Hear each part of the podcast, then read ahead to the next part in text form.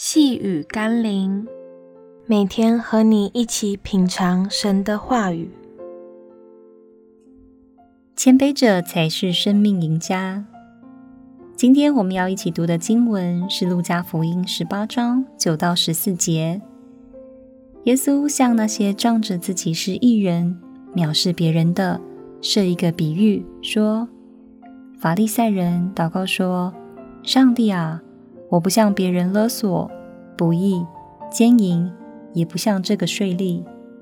我告诉你们，凡自高的，必降为卑；自卑的，必升为高。真正属灵的人，永远会觉得自己还有很多不足之处，会认为自己还有成长与学习的空间，因为他是向着神，定睛在神身上。但那些看自己比别人强的人，批判别人不够属灵的人，往往是把眼光放在自己身上，觉得自己很好、很够了，才会以高人一等的姿态藐视别人，甚至贬抑他人。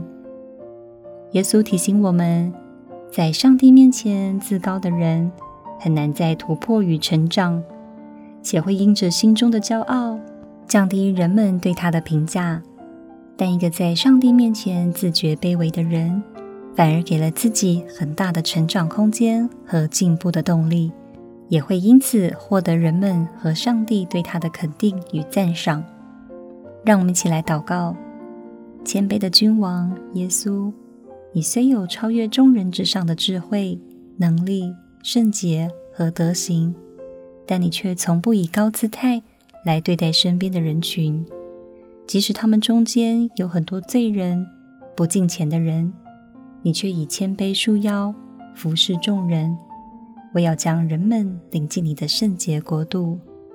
我愿在你面前降卑，敬畏你，效法你的样式。奉耶稣基督的圣名祷告，阿门。细雨甘霖，我们明天见喽。